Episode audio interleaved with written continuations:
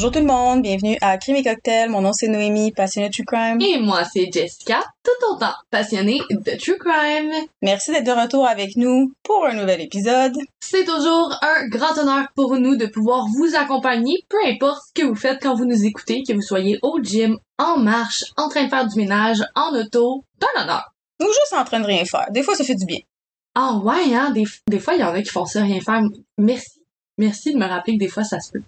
N'oubliez pas aussi de nous suivre sur nos réseaux sociaux, que ce soit Instagram, Facebook. Bon, je sais, Facebook, que j'ai un petit peu lac dans les dernières semaines. J'ai posté comme cinq épisodes back-à-back. J'étais là, si, mais bon, je m'excuse la gang. Euh, Comme Jess et moi, on dit souvent, on, a des vies à travers de ça. Fait que des fois, c'est un petit peu difficile de, keep up, surtout que on poste souvent puis on est comme... On prend trois secondes d'écart pour poster quand on est à job ou à l'école, bref. Et ce qu'on ne laque pas, c'est Instagram. Instagram va, c'est toujours Ouais. top notch. Puis on a des bons dérives sur TikTok. Donnez-nous des notes, des belles notes, s'il vous plaît. Que ce soit sur Spotify, Spotify, Bye! Spotify, excusez pour vos oreilles. Que ce soit sur Spotify, Apple, je pense qu'on est aussi sur Deezer, on est sur Amazon, on est sur bien des On affaires. est sur Go, genre on est sur toutes, on est sur toutes les plateformes sur lesquelles tu es capable d'écouter du streaming. Donc, euh, S'il vous plaît. s'il vous plaît.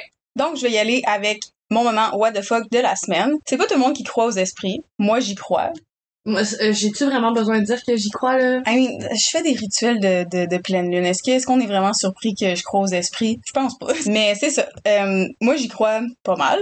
Puis, euh, il y a même, en tout cas, on n'embarquera pas là-dedans. Bref, je crois aux esprits, que vous croyez ou croyez pas. C'est quand même un peu spooky qu'est-ce qui est arrivé. J'étais chez moi, j'étais toute seule ce soir-là, ma coloc était pas là. Je veux juste faire un petit heads up. J'ai toujours dit que l'appartement de Noémie était hanté. Je veux juste le dire ici maintenant. Puis là, je suis prête à entendre le reste de l'histoire, mais je l'ai toujours dit, bro. Oui, Jess n'aime pas mon appartement. Ma coloc n'aime pas le cadre que j'ai aussi qu'elle appelle. Comment qu'elle appelle ça? Waiting for the ladies, qui attend les femmes parce que c'est un cadre que j'ai que j'ai ramassé dans une bande de garage. Excusez. C'est un cadre que j'ai ramassé dans une bande de garage. Une coupe d'été, j'étais allée faire du camping en Gaspésie, euh, à Percé précisément, avec une de mes amies. Puis c'était dans le temps qu'il y avait plein de bandes de garage, puis elle, elle voulait arrêter à littéralement tout. Fait qu'à un moment donné, on arrête. Puis il y avait ce cadre-là. Puis je le trouvais tellement cool. Il y a vraiment quelque chose qui m'attirait vers le cadre. Fait que j'ai demandé. Puis euh, la fille me l'a vendu deux piastres. Puis pendant que j'allais pogner le cadre, il y a quelqu'un d'autre qui l'a pris. Puis j'étais genre, ah, ah, ah, it's me. Puis j'ai donné cinq piastres à la fille. Puis je suis revenue avec. Puis c'est une de mes possessions que j'aime le plus. Puis moi, honnêtement, je sens aucun bad vibe de, de ce sais, il y a, y a rien. Le Tu cru? non, mon cadre qui est à côté de ma porte, là, pour sortir sur mon balcon. Ah! C'est un monsieur des, années 1800, là, qui a genre, il attend deux femmes qui descendent l'escalier. Ok. Bref, elle a dit que ça, c'est hanté, puis ma coloc, elle croit zéro aux esprits, mais mon cadre, elle l'aime pas, puis elle dit qu'il est hanté. Hmm. puis c'est ça, Jess a dit que mon appartement est hanté, c'est un vieux building de comme 100, 115 ans, fait que c'est sûr qu'il y a du vécu ici. Mais moi, je me sens super bien ici, tu sais, je fais mes petites affaires de protection, puis tu sais, tout le kit, là, que pas tout le monde qui croit à ça, mais moi, j'y crois, bref. Je sais pas, j'étais tout seul ce soir-là, puis je sais pas, il y avait juste quelque chose, on dirait que j'avais l'impression qu'il y avait quelqu'un, genre, mais il y avait personne. Oh, ce sentiment-là, c'est le pire à faire. Ouais, puis là, je- j'étais comme, est-ce que c'est parce que j'ai fumé? c'est légal à Montréal, c'est légal au Québec. Ouais. Ah, est-ce que c'est pour ça? Bref. J'avais juste un sentiment vraiment bizarre, comme s'il y avait quelqu'un, puis je savais qu'il y avait personne. Puis là, je me suis dit, hey, tu sais, ça fait longtemps que j'ai protégé ma maison, que, tu sais, j'ai je fais brûler de l'encens fois de temps en temps, mais de vraiment, comme, cleanse ma, ma place. Je me suis dit, c'est, peut-être ça, mais en tout cas, je sais pas qu'est-ce qu'il y avait, mais je sentais vraiment quelque chose de bizarre, puis c'était pas un sentiment tant le fun, tu sais. Puis, j'ai fini par le laisser passer, j'ai fini par être capable de m'endormir. Tu sais, je me suis répété souvent quand j'ai couché dans mon lit, je suis divinement protégée, je suis en anglais là, je pense que c'est ça la traduction. Puis j'ai mes cristaux à côté de moi, puis tout va bien, tu. Bref, j'ai fait le rêve le plus fucké de toute l'histoire des rêves possibles. Puis le lendemain matin, j'ai texté Jess justement pour dire ah what the fuck mon rêve, c'était tellement bizarre. Elle voulait que j'explique, puis j'étais comme je sais même plus c'est quoi. Je me suis réveillée le, le matin, puis je m'en rappelais plus presque. C'est juste que je me rappelle que c'était vraiment bizarre puis qu'il y avait un esprit qui essayait, comme une entité qui essayait de communiquer avec moi, comme avec les cheveux noirs longs, qui me disait quelque chose, puis elle essayait vraiment de communiquer avec moi, mais ce qui est vraiment spooky, c'est que quand que j'étais couchée dans mon lit, je pensais à, à ça, une femme avec les longs cheveux noirs, puis la peau comme vraiment blanche, blanche, blanche. Puis je me dis, est-ce que j'ai juste vu comme un, je sais pas comment t'appelles ça en, français, là, mais my higher self, ou est-ce que j'ai juste vu, tu sais, dans la vie, t'as des, des duplications, comment je sais pas comment on, qu'on dit ça, mais tu sais, dans le dans le multiverse, là, la gang dans Marvel, il y a plein, il y a plein de Ant-Man, ok? Il y en a pas juste un, mais c'est ça, je me dis, j'ai peut-être vu des, euh, de quoi de parallèle, je sais pas, mais c'était tellement spooky, je me suis réveillée le lendemain matin, j'étais mêlée comme un jus de cartes, je comprenais absolument rien de ce qui s'était passé, je me rappelais fuck all de mon rêve, sauf de ça, puis après ça, j'ai plus rien ressenti. Trop bizarre. Ouais, c'est vraiment spooky. Ouais. Ouais. Étrange. C'est ça mon moment what the fuck de la semaine. Mais c'est très what the fuck, on va se le dire. Ouais. Ben, je vais y aller dans l'aussi what the fuck. En fait, j'avais un moment what the fuck et en m'en venant ici, la vie a fait, t'es ma bonne chum, ça change. Mais je vais quand même vous dire mon petit moment what the fuck que j'avais à la base. Cette semaine, je suis juste en train de marcher vers le travail, puis la maudite construction à Montréal. Je, je marche, puis je suis directement en avant de mon travail. Donc, je suis à quelques secondes de, de rentrer, de mettre ma carte, d'y aller. Je me dis, là, je regarde les cônes oranges, puis je me dis, maudit dunes qui sont mal placées. Au même moment, un camion qui est pas de la marque U-Haul, mais c'est comme une autre marque de location qu'on on n'a pas besoin d'avoir un permis spécifique pour conduire. Là, on peut juste avoir notre permis régulier pour pouvoir faire la location de ces véhicules-là. Fait c'est clairement pas quelqu'un qui est habitué de conduire ce genre de véhicule. Et ben, il essaie de passer dans les cônes et il emboîte une voiture qui était sur le bord en train de se faire charger. Mais genre, Oh. il l'a tout arraché. J'ai vu le gars se décomposer. On a fait un contact visuel. La pauvre personne, pour vrai. Oh my god. Cette personne voulait mourir de l'intérieur. Et quelque chose qui est venu me chercher en tant qu'humain. Il y avait deux personnes qui filmaient. Puis comme, j'ai regarde filmer.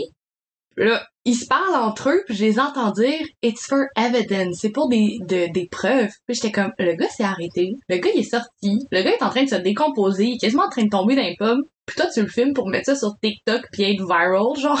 Non. J'étais comme, maudine dune que vous êtes pas des bons humains. Puis c'est ce que je leur ai dit d'ailleurs. T'as bien fait. Ouais. Ouais. Des fois, des fois, c'est bien de filmer, mais c'est, faut savoir gager la situation puis le contexte, là. Ça aurait été génial que t'aies filmé advenant le cas que la personne aurait fui les lieux. Mais là, la personne est littéralement en train de mourir de honte devant toi, puis clairement, c'est un accident, puis la personne veut absolument pas que ça se passe avec ton téléphone. Tu peux-tu le ranger par respect, s'il te plaît? Euh, autre moment très what the fuck. Tantôt, j'appelle No, et qu'est-ce que je t'ai dit, No? Ouais, ben, je viens de me faire rentrer dedans.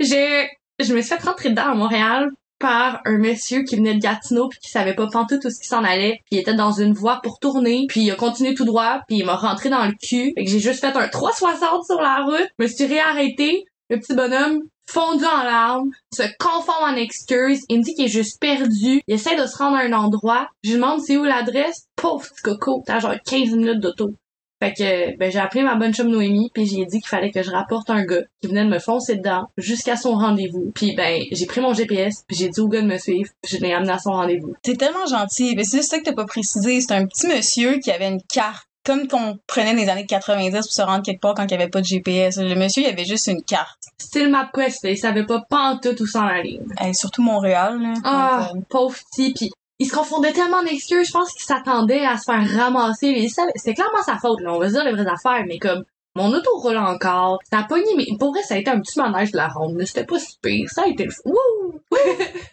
c'était vraiment, je conduisais puis j'ai juste wouh!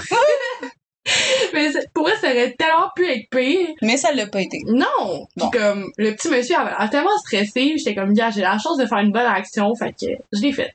T'as bien fait. Puis tu te sens tellement mieux. Tu je pense que si t'avais réagi fâché, tu te serais pas aussi bien senti par après. Tu serais resté frustré toute la journée. Pis tu sais, c'est le père de que- c'est le père de quelqu'un peut-être ce monsieur-là. Puis moi, mon père a à peu près cet âge-là. Puis si mon père un moment donné s'en va à quelque part puis il est full perdu, j'espère qu'il y a quelqu'un qui va avoir la décence d'esprit de l'aider. Fait que je fais juste l'envoyer dans l'univers.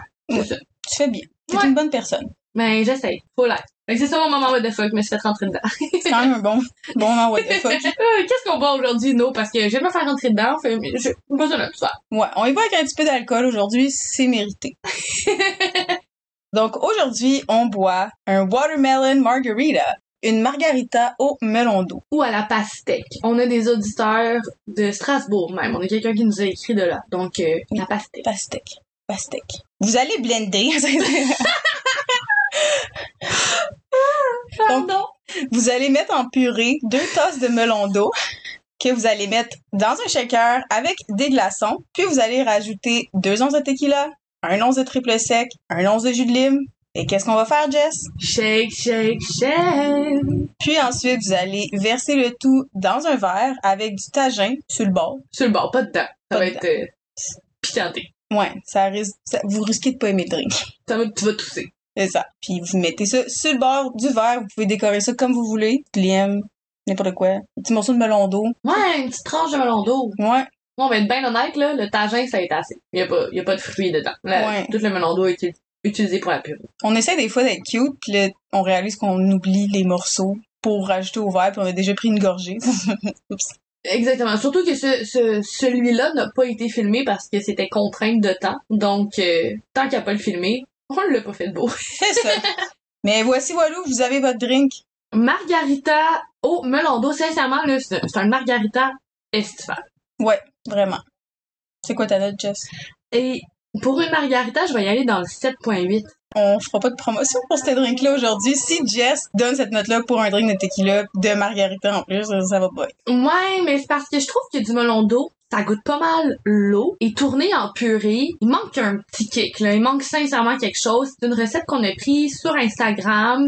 Si vous la refaites à la maison, je vous conseille sincèrement de mettre des petits ingrédients dans votre purée de melon d'eau pour y donner un peu de pep. Juste du jus de melon d'eau. Moi, j'aime bien ça, le jus de melon d'eau. Il y en a qui sont vraiment bons, dont Oasis. Je niaise même pas, il y a un jus de melon d'eau Oasis qui est full bon. Je rajouterais peut-être ça, moi. Ouais, ou peut-être même, mettons, un once de Midori au lieu de mettre du triple sec. Ah, ça, c'est une super bonne idée. Midori à la place du triple sec. Ouais. Ouais, comme, ouais, c'est ça. C'est, juste trop eau et alcool. C'est comme de l'alcool sur glace un peu. Moi, je vais avec un solide 7 sur 10. Ouais. Mais c'est ça, c'est, plate parce que c'est, c'est pas que le drink est pas bon, c'est juste qu'il y a tellement de potentiel, mais je pense qu'il y a été, il y a des ingrédients, comme tu dis, le triple sec, ça aurait pas dû être là, ça aurait dû être du Midori, tu sais. Il manque juste un petit peu de swizzle dazzle là-dedans, là, tu sais, de juste comme le rebâtir un peu, puis tu pourras avoir un drink vraiment ça coche. Ouais, c'est bien ça, mais c'est comme quand on dirait que le, outfit match pas. c'est ça, c'est ça. Tu sais, tu regardes la recette, t'es là, hmm. Genre, il manque quelque chose, il manque un rappel de couleur quelque part. Mais c'est très beau. Mais tu sais, C'est ça. Ouais.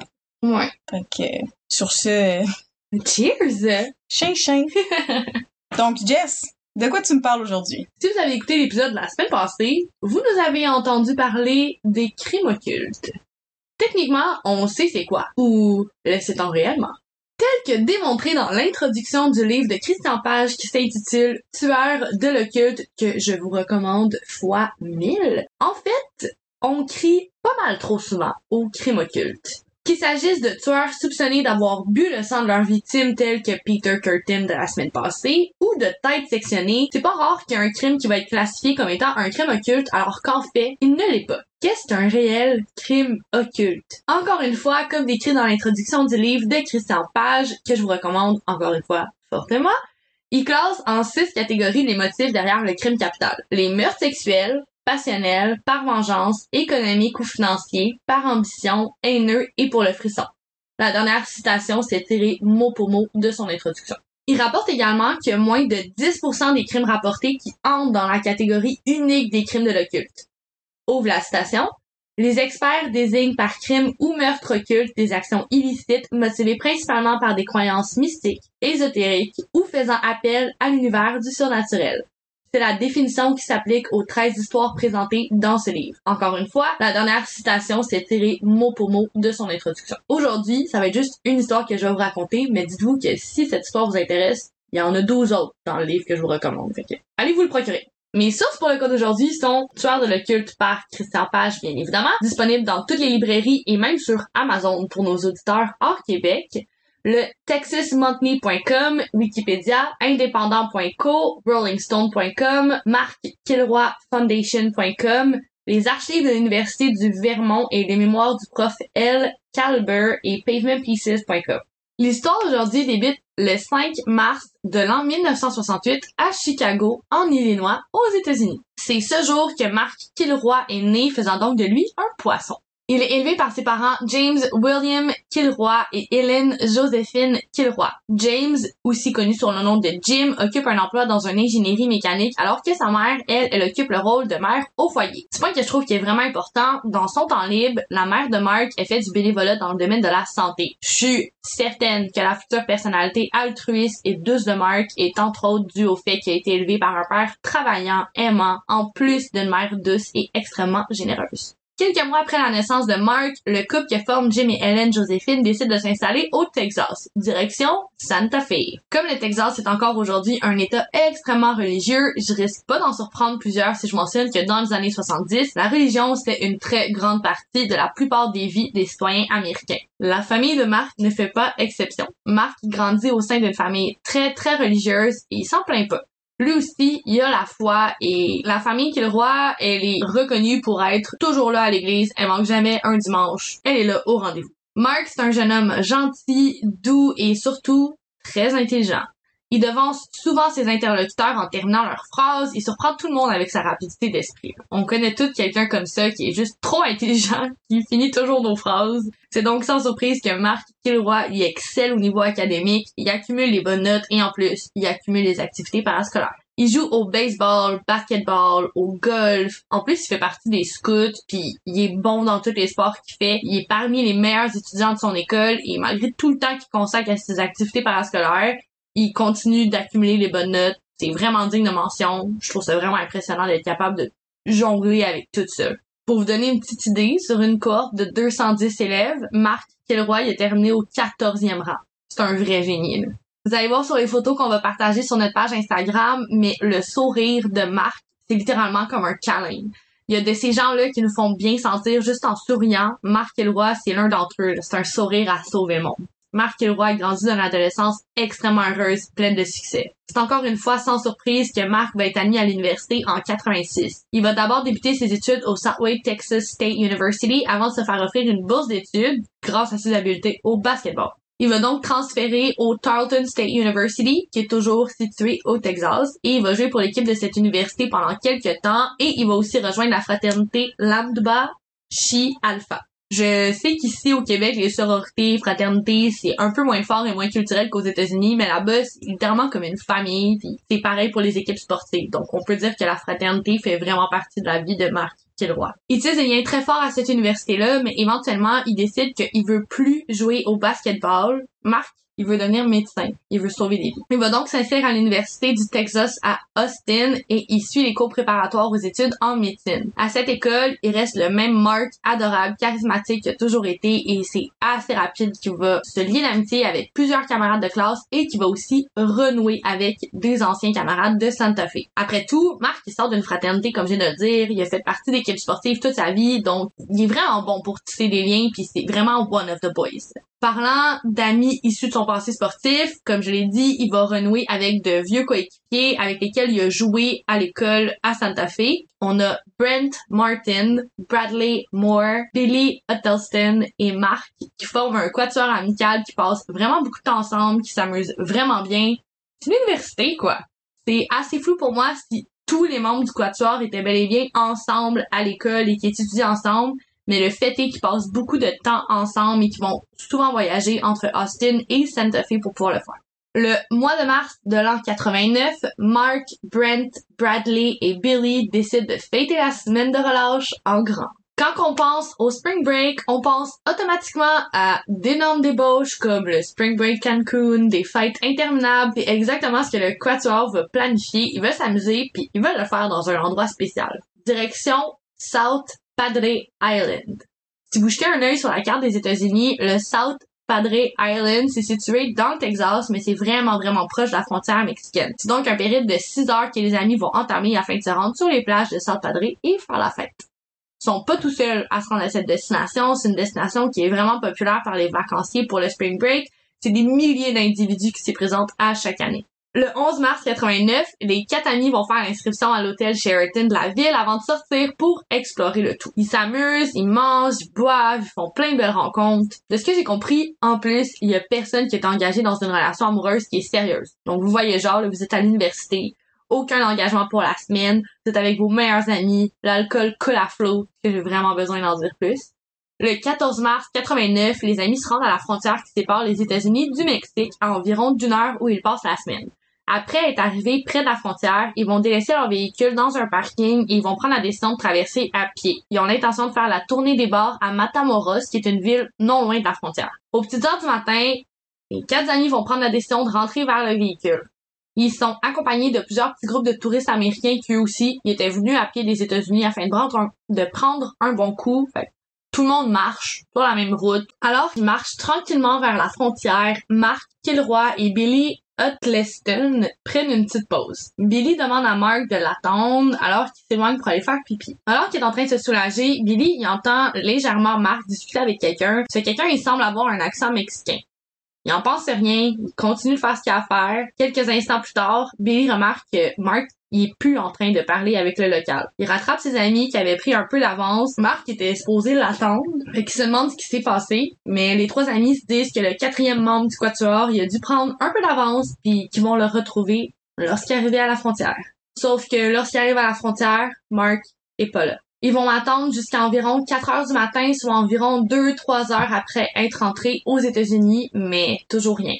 Ils décident de rentrer à leur hôtel et si Mark avait trouvé une manière de rentrer. Ils rentrent dans la chambre d'hôtel, elle est vide. Aucun signe de Mark Kilroy. Ils s'endorment durant quelques heures et quand ils se réveillent, ils constatent que Mark manque toujours à l'appel. Ils vont refaire chemin jusqu'à Matamoros afin de se rendre directement à l'ambassade des États-Unis pour déclarer la disparition de leur ami. On va alors leur répondre que leur ami s'est probablement fait interpeller par les autorités policières mexicaines parce qu'il était sous, qui doit être dans une cellule quelque part à Matamoros et qui vont réapparaître. Et qui va réapparaître. Convaincus du contraire, les amis de Mark vont retourner à leur hôtel à South Padre Island au Texas. Si les autorités mexicaines veulent rien savoir, ben ils vont aller déclarer la disparition aux autorités américaines. Ils se font dire par la police de South Padre qu'il est impossible d'intervenir parce que c'est la juridiction du Mexique et qu'ils n'ont pas le droit d'intervenir si ça s'est produit en dehors des frontières. Le service de police de la ville la plus près de la frontière va être informé par contre. Coup de chance, l'oncle de Mark, Ken Kilroy, travaille en tant qu'agent aux douanes américaines. Il va donc user ses contacts et il va tenter d'accélérer le processus et ça fonctionne. Coup de malchance, les autorités mexicaines prennent absolument pas au sérieux les avis de disparition. Ils vont même jusqu'à affirmer que Mark est bel et bien traversé le soir du 14 mars. Il balaient littéralement la disparition de Mark Kilroy de la main. J'ai une petite pensée pour tous ces dossiers qui doivent se perdre dans les lignes des frontières entre les États-Unis et le Mexique. Genre une chance que la famille de Kilroy avait un Ken impliqué avec les douanes parce que je peux même pas imaginer qu'est-ce qui se serait produit sinon. Puis pas juste pas juste les Américains aussi, toutes les disparitions au Mexique, c'est c'est fou la violence au Mexique là. Puis même je veux dire récemment, il y a euh, des gens qui sont morts près de la frontière États-Unis-Canada parce qu'ils essayaient de traverser de manière illégale. Je veux dire, je, je pense à tous ces gens-là là, dont leur leur cas doit juste jamais être résolu, à toutes ces familles qui doivent vivre toute leur vie avec des questions, genre c'est horrible pour vrai. Je leur envoie plein d'amour. Ce que vous êtes nés, vous avez juste eu de la chance, littéralement. 100%. On pourra jamais comprendre ce que ces personnes-là vivent. Jamais. C'est ça. Jamais. Ça n'enlève rien de ce que vous vivez dans vos vies. Je vais juste dire que c'est ça. Mais c'est pas parce qu'on met la lumière sur quelqu'un qu'on l'enlève de sur quelqu'un d'autre. C'est juste qu'en ce moment, on se désole pour leur sort, mais ça veut pas dire que ce qui vous arrive dans votre vie tous les jours n'est pas valide comme... Et voilà. Merci Jess, je manquais de mots. Donc, de retour à Mark, on est le 9 avril 89, presque un mois après qu'il soit disparu, quand l'agent fédéral Juan Benitez va procéder à une énorme arrestation dans la ville de Matamoros.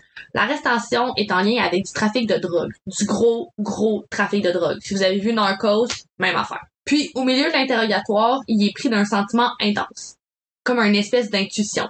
Et si les gens qui venaient d'arrêter avaient quelque chose à voir avec la disparition de Mark Kilroy? Il retourne sur les lieux d'arrestation et il va brandir la photo de Mark au gardien de sécurité. Avez-vous déjà vu cet homme? Il se fait répondre que oui. Le gardien affirme avoir abreuvé Mark Kilroy avant qu'il ne soit traîné dans la grange plus loin sur le terrain. Le gardien dit également n'avoir jamais revu Mark après lui avoir donné de l'eau. C'est la première fois depuis que Mark Kilroy a disparu qu'on a une piste. Accompagné d'autres agents, Juan Benitez entre dans la dite grange. Il est d'abord frappé par une odeur horrible, puis après, il est frappé par la violence de ce qu'il découvre. Dans un espèce de chaudron installé en plein centre de la pièce, des morceaux de tortue et de cerveau humain. Puis, dans d'autres bocaux placés au travers de la pièce, diverses dégueulasseries telles que des têtes de bouc, des cheveux humains, du sang. J'ai des frissons. je manque de mots. Et les, les agents sont pareils, mais ils sont pas au bout de leur peine. Et personne était prêt pour la suite des choses. Juan Benitez rentre au poste de police et confronte ses prisonniers après ses trouvailles. Séraphin Hernandez avoue avoir attiré Marc Kilroy le soir du 14 mars. Les raisons derrière sont à glacer le sang. Son patron, Adolfo de Jesus Constanzo, et aussi connu sous le nom de El Padrino, lui avait demandé. Pourquoi? Pour un rituel de sacrifice. Des mois durant, des dizaines de personnes ont perdu la vie entre ces quatre murs. Ils ont été brûlés vifs, torturés, cuisinés. Les horreurs qui ont pris place dans cette grange sont sans nom. J'explique ce qui s'est passé le soir où Marc Elroy n'est pas rentré. Alors que Marc attendait que son ami revienne, s'est fait aborder par Hernandez. Comprenant pas trop ce que le Mexicain lui criait, Marc s'est approché. Il a pas eu le temps de voir les deux autres hommes sortir de la camionnette à laquelle Hernandez était adossé. Il s'est fait brutalement attaquer avant de se faire forcer à l'arrière de la voiture. Puis, quelques mètres plus loin, Hernandez, qui était installé derrière le volant, il va sortir, parce que lui aussi, il a envie. À ce moment-là, Marc saute sur l'occasion, il sort du véhicule, il va courir sur quelques mètres avant d'être stoppé par une voiture. On lui dit de figer. Il écoute. Il pense que c'est la police. Mais vous vous doutez bien que c'était pas la police. Au contraire. Il se force à l'arrière du véhicule encore et il se fait conduire jusque dans la fameuse grange. Suite de quoi il est laissé à lui-même durant de longues heures, puis à un moment, Hernandez revient, accompagné d'El Padrino. On oblige Marc à se coucher à plat sur les restes humains de plusieurs autres personnes. C'est paniqué, plein d'incompréhension et de manière complètement injuste que Marc Kilroy va perdre la vie de plusieurs coups de machette à l'arrière de la tête. Le tout orchestré par le maestro de la douleur, El Padrino. Pouvez-vous imaginer, il pensait que c'était la police, il pensait qu'il était sauvé, puis il se ramasse, en tout cas, Marc. Puis si, si ce, ce bout du podcast est venu vous chercher, allez lire son livre à Christian Page parce qu'il l'a expliqué de manière tellement plus poignante que moi, comme c'est un page turner, c'est tellement bien écrit. Fait que si vous avez ressenti quelque chose maintenant, achetez le livre. Adolfo de Jesus Costanzo voit le jour le 1er novembre 1962, ce qui fait donc de lui un scorpion. Il grandit au sein d'une famille particulière, pas dans le bon sens du terme. Sa mère, qui va l'enfanter seulement à l'âge de 15 ans, pratique une religion syncrétique connue sous le nom de la Santeria, aussi connue sous le nom de Regla de Ocha. La Santeria, c'est une religion africaine diasporique qui a vu le jour à Cuba vers la fin du 19e siècle inspiré un peu de la religion traditionnelle de Yoruba, un peu du spiritualisme et du catholicisme. Tous ceux qui y adhèrent sont reconnus comme étant as creyentes, aka les believers ou les croyants en bon français. Leur figure de divinité se nomme Orisha, mais il s'agit plus d'un saint qu'un équivalent à Dieu si on se à la religion catholique. Leurs rituels religieux comprennent entre autres des rituels de torture d'animaux en écoutant de la musique traditionnelle. Charmant. Les animaux qui sont sacrifiés sont plus souvent qu'autrement des poulets et il est dit que les individus mangeaient souvent l'animal après avoir sacrifié. Sauf que quand il y avait des ennemis, ben ils allaient juste mettre la carcasse sur leur terrain. Fait que disons qu'il y a personne qui veut s'attirer les foudres des Costanzo et avec raison. Quiconque s'en prend à eux risque de se retrouver avec une carcasse maudite sur son terrain. Je veux dire, juste tranquille. Adolfo de Jesus, je vais l'appeler Adolfo parce que ça j'ai de la misère. Adolfo n'est encore qu'un enfant lorsque sa mère l'initie à la Santeria. Pour être considéré comme un loyal de la Santeria, il y a un gros processus qui doit être suivi. On commence d'abord par nettoyer, cleanse, l'individu en versant un mélange d'herbe et d'eau sur sa tête. Après le nettoyage, s'entame un processus de quatre étapes afin de devenir un véritable loyal de la Santeria. La première étape, connue sous le nom de Elekes, constitue en gros la création d'un collier que le futur adepte va devoir porter. Le collier est fabriqué avec une mixture sacrée d'herbes, de sang sacrifié et d'autres substances considérées divines. Le second rituel est réservé seulement aux hommes et se nomme Medio Asiento. Le but de cette pratique, c'est pour permettre à Orisha, leur entité divine, de retirer une parcelle de l'entité masculine de l'individu. En anglais, c'était écrit comme ça. Take some of the manly spirit away from the individual. Dans la troisième étape, on offre des objets représentant des guerriers aux futurs adeptes d'Ascenteria. Ça représente la protection de Richard. La dernière étape du rituel est la plus sacrée et la plus secrète. C'est à l'aide de ce rituel que l'individu, en citation, renaît dans la foi. Dans le fond, on nettoie de toute son impureté avant son arrivée dans la Santeria. Après ces quatre étapes, l'individu doit passer 365 jours éloigné de tous ceux qui sont pas initiés dans la Santeria et il doit systématiquement porter du blanc à tous les jours. Puis, afin de célébrer le rite de passage, le nouvel adepte danse sur la musique des tambours, qui est la même musique sur laquelle on va sacrifier des poulets plus tard. Je vous rappelle, on parle d'un enfant. On a infligé ce traitement-là à un enfant. C'est un, c'est un culte? Les gens veulent pas l'appeler le culte, mais moi je trouve que c'est très secteur. Ok. Une secte, je veux dire, c'est vrai. secte. En bon français. Exactement, ma prochaine phrase, c'était « C'est dans une religion aux allures très sectaires, voire sataniques, qu'Adolfo va grandir. » Mais il y a plein de monde qui disent que la religion n'est pas satanique, mais comme moi je pense que si ça tombe dans les mains du mauvais individu, ça peut devenir très mal interprété et très mal utilisé. Mhm. Lui aussi, il pratique le sacrifice des poulets puis il aime vraiment ça. Plus il grandit, plus il devient un bon adepte de la santeria et malgré l'implication de torture animale, il y a plusieurs individus qui pratiquent cette religion qui qualifient pas la religion satanique comme je viens de dire. Il y en a qui pensent vraiment que ça fait juste partie du processus divin, divin, divin, divin, Divin. il y a cependant bel et bien un côté sombre à cette religion et plusieurs rituels de magie noire peuvent être utilisés pour ceux qui osent y avoir recours. Palo Mayombe, c'est le nom du dérivé de la Santeria. C'est un dérivé bien, bien plus tordu. Et un dérivé qui passionne Adolfo. Adolfo, qui a majoritairement vécu sa vie à Puerto Rico et en Floride, va se faire offrir un emploi de mannequinat. Direction, le Mexique.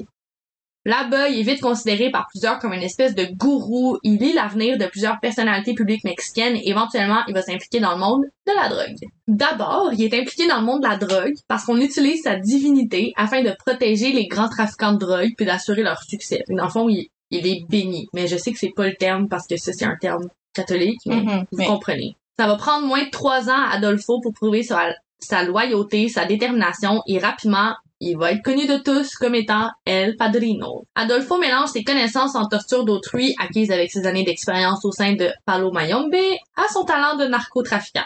Résultat, de nombreux individus impliqués dans le trafic de drogue perdent la vie et les corps sont repêchés sauvagement mutilés. Éventuellement, on demande à El Padrino d'aider un groupe de trafiquants situé près de la frontière au Texas à Matamoros. Matamoros. Le groupe Hernandez. Rapidement, El Padrino devient leur diseur de bonne aventure privée. C'est très rapide qu'il va gagner la confiance des Hernandez et que lui aussi, il va devenir celui qui call the shot, comme on dit en anglais. Donc, c'est vraiment celui qui mène la danse. Les poulets vont céder rapidement la place aux êtres humains et le règne de terreur commence. De nombreux innocents vont perdre la vie aux mains d'El Padrino, Padrino et des Hernandez. Vont sacrifier une dizaine d'individus lors de la première année de leur partenariat, majoritairement des vendeurs de drogue qui ont joué trop près de leur territoire. Les individus perdent la vie dans des circonstances juste horribles et inhumaines. On découpe leur cœur, leur cerveau et d'autres organes avant de les déposer dans le Nganga. C'est une espèce d'urne qui est utilisée dans les rituels Palo Mayombe dans lesquels on y offre des offrandes. On y dépose des offrandes, pardon. Lors de mes recherches, je suis tombée sur une entrevue faite par un journaliste avec un fin connaisseur du Nganga et voici ce qu'il dit au sujet de cette urne un peu satanique. On peut tuer avec un Nganga. C'est aussi noir que ça. C'est comme un chien. Quelqu'un marche sur ton terrain et ton chien est entraîné. Si ton chien est libéré, nul ne sait ce qui va arriver tant que le chien n'aura pas relâché. Il va être découvert que les raisons pour lesquelles Mark a perdu la vie sont une succession de malchances. Environ trois semaines avant le meurtre de Mark, le groupe sadique kidnappe un informateur de police. Étant supposé utiliser ses organes en guise d'offrande pour le Nganga, les plans ont été changés brusquement lorsque l'informateur va tenter de s'enfuir et va se faire tuer à plusieurs coups de feu. Donc les organes sont plus utilisables, sont littéralement criblés de balles. El Padrino est furax et réquisitionne une nouvelle victime. Il veut absolument des offrandes pour son Nganga. Ses apôtres vont l'écouter et vont lui trouver une victime de 14 ans du nom de José Luis Garcia. El Padrino en veut plus. Toujours plus. Il affirme qu'il sait comment rendre le Nganga encore plus puissant. Cette fois, il veut un homme blanc et blond. Un étudiant, tiens, ça sonne bien. Les Hernandez sont tombés sur un Marc Kilroy qui attendait son ami Bill, et la suite, vous la connaissez.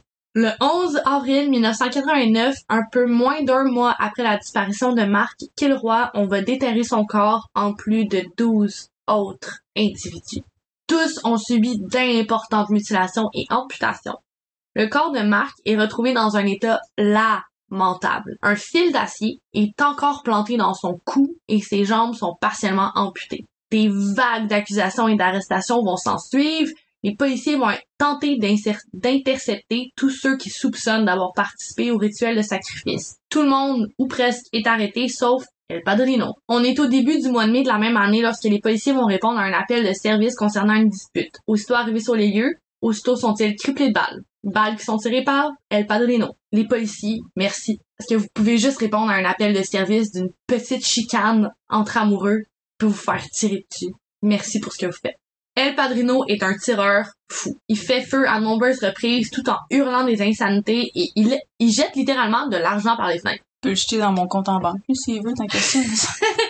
Éventuellement, lorsque le calme revient, les agents de police entrent dans le domicile de El Padrino et ils vont le retrouver dans son garde-robe. Il serre dans ses bras son amoureux du moment, Martin Quintana. Il les dit qu'ils sont retrouvés morts, les lèvres collées les unes sur les autres dans un ultime baiser. Il est également dit qu'ils ont été tués à la demande de El Padrino lui-même. Plusieurs autres membres de la genre de secte d'El Padrino ont été soit condamnés à la prison pour diverses peines qui vont aller de 30 à 67 ans, alors que d'autres qui ont clamé leur innocence s'en sont sortis indemnes. L'un d'entre eux, qui aura jamais vu la justice, c'est littéralement un policier qui était soupçonné d'être l'informateur du groupe de narcotrafiquants, mais ça va jamais être confirmé. C'est tellement corrompu là-bas. Là. Ben, Ben- juste ici, c'est super corrompu. Fait que t'imagines-tu au Mexique? Il y en a bien des enveloppes brunes au Mexique, mettons. Pour ce qui est de la famille de Marc Kilroy, le coup est normalement assez dur à encaisser. Deux mois après son décès, ils vont faire preuve de courage et ils vont ouvrir la fondation Marc Kilroy. Sur le site de cette fondation, on peut y lire.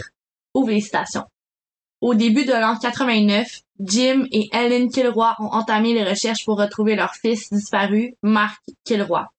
Quatre semaines plus tard, ils apprenaient que Marc avait été kidnappé, assassiné et utilisé dans le cadre d'un sacrifice humain par un groupe de narcotrafiquants à Matamoros, au Mexique. Pendant les recherches et après l'horrible découverte, les parents de Marc ont reçu des milliers de lettres et se sont entretenus avec de nombreux individus qui leur ont tous dit que leur vie avait été détruite à cause de la drogue et de la violence. Les Kilroy savaient que la quête pour leur fils était terminée et qu'il était maintenant en sécurité avec Dieu. Ils étaient en paix parce qu'ils croyaient en la vie éternelle avec Dieu, mais ils ressentaient le besoin de faire quelque chose. Notre jeunesse d'aujourd'hui est à la recherche de leur place dans le monde et ils ont tellement de différents chemins parmi lesquels ils peuvent choisir. Les Kilroy veulent offrir une alternative positive à la consommation de drogue et à la violence qui se sont propagées dans notre culture. En mai 1989, la fondation Marc Kilroy a été fondée. Le but principal est d'unifier les organisations et les individus de la communauté afin de prévenir l'abus de substances. Petit saut dans le texte afin de vous lire l'ultime phrase qui me touche beaucoup. Ouvre la citation. C'est la détermination d'un père de tourner le mal en bien. Ferme la citation. Avant de clore cet épisode, j'aimerais simplement souligner la bonté, la générosité de la famille Kilroy, qu'il s'agisse de Jim, d'Hélène, de Marthe. Les Kilroy, ils répandaient littéralement le bonheur puis ils tentaient toujours de leur mieux d'aider le prochain. Même après avoir perdu leur fils dans d'aussi horribles circonstances, ils ont même pas attendu deux mois. Les parents de Mark se sont décidés de s'impliquer pour aider les gens. Comme je peux même pas, ça me touche de voir des, actes de bonté comme ça dans, dans le monde. Comme à chaque épisode, on le dit, Marc Elroy, il méritait aucunement de mourir, surtout pas dans des circonstances comme ça. Lui qui voulait sauver des vies, il aurait jamais dû voir la sienne être sacrifiée. C'est ça. C'est sur cette note d'incroyable injustice que je vais clore cet épisode. Ça me fait penser à mon cas de, de Lucas, qui lui aussi voulait être chirurgien pour sauver des vies. Puis finalement, mais c'était une bonne personne aussi, tu sais, tellement. Puis ça m'a fait penser, tu sais, surtout la dernière phrase que tu as citée, c'est fou à quel point de nos cendres peut renaître la beauté, pas la beauté, j'ai pas de mot qui me vient à l'esprit en ce moment, mais c'est comme la, la chanson, ok là, c'est câble un peu ce que je veux dire, mais c'est pas câble, mais la chanson de Céline Dion de Deadpool 2, mais c'est ça, c'est, elle dit Can beauty come out of ashes? Fait, Est-ce que la beauté peut renaître des cendres? Tu sais, on a tellement une, une façon de voir qu'est-ce que la, la beauté c'est, mais c'est pas superficiel, tu sais, moi je, je, je, je parle de beauté en ce moment, mais c'est tout ce qu'il y a de plus humain que de plus, tu sais, qu'est-ce qu'on est, mettons, tu sais, c'est, c'est, fou, là, je peux pas, je peux pas croire. J'ai, là, je manque de mots, j'arrête pas de déparler, mais je, j'en reviens pas comment Mm. que la famille est, wow. Ça, c'est de la résilience à l'état pur, là. Ouais. Fait que c'est ça. Si l'histoire vous a plu, sincèrement, là, je sais que je l'ai dit souvent, mais allez lire ce livre. J'ai dévoré ce livre page après page. C'était tellement bon. Si vous aimez notre podcast, allez-y. Puis surtout que c'est tout un regroupement de plein de cas sataniques, vampiriques, de rituels de sacrifices comme je viens de parler. Puis là, je vous ai parlé d'un des cas qui m'a le plus marqué. Mais il y en a 12 autres. là. C'est incroyable. C'est tous des cas dont je n'avais pas entendu parler. Puis c'est c'est fou. Achetez-le, la gang! Mais juste de se dire qu'il y a autant de choses, je veux dire, on, on aime tellement le true crime, puis en même temps, je trouve ça tellement le fun de se dire qu'on découvre des histoires, puis on fait découvrir des histoires à nos auditeurs, mais en même temps, je trouve ça tellement tragique. Parce que ça veut dire qu'il y en a en maudine bin des histoires à raconter. Ouais, ça c'est sûr. Mais c'est ça que je dis souvent aux gens, c'est tant que le monde est monde, puis on espère qu'il va l'être pour encore très longtemps, malheureusement, il va toujours avoir des histoires comme ça. Il va toujours avoir un peu de, de mal. Il y a toujours le yin et le yang. Il y a toujours du noir et du blanc. Puis, c'est juste que là, comment que la société est faite, il y en a beaucoup plus que ce qu'il faudrait. Surtout depuis la pandémie qui a littéralement extrapolé plein de comportements nocifs. C'est ça. Fait on fait ce qu'on peut. Euh, Be one of the good ones. Genre, faites tout ce que vous pouvez en votre pouvoir pour être une bonne personne. Ouais. Puis, comme d'habitude, si vous êtes nouveau, vous le savez pas, nos liens, euh, je veux dire qu'on a des liens dans notre bio pour des organismes, que ce soit pour justement des problèmes de consommation, que ce soit jeux, alcool, drogue, que ce soit des problèmes d'abus, que ce soit n'importe quoi, on a tous les liens dans notre bio. Moi puis Jess, comme on le dit, on est là pour vous parler, on n'est pas des professionnels, mais on peut essayer du mieux nos capacités de vous rediriger vers l'aide que vous avez besoin ou juste de vous écouter. Définitivement. On va le redire, on le dit tout le temps, slide in the DMs. S'il vous plaît. S'il vous plaît. Fait que sur ce, no, est-ce que ça me tente? Est-ce que ça te tente de nous teaser pour la semaine prochaine? Oui, dans le fond, J'aime ça, j'ai tellement eu un teaser qui m'a germé euh, dans l'esprit pendant que tu finissais ton cas, parce que pendant ton cas, as parlé justement de l'enfance difficile d'Adolfo, puis c'est ça que je vais toucher la semaine prochaine. Parce que je vous ai dit souvent, ma niche de true crime, c'est les tueurs en série. Qu'est-ce qui m'intéresse de ça? C'est pas les tueurs en série, loin de là, c'est la psychologie derrière tout ça. Comment ça que quelqu'un vit une enfance difficile, mais une personne va devenir un astronaute, tandis que l'autre va devenir un tueur en série? Moi, ça me fascine, puis je vais toucher ça la semaine prochaine. Alors, euh, sincèrement, je vous conseille d'être là la semaine prochaine. Ah! Crémé cocktail. Cheers, guys! Chien, chien!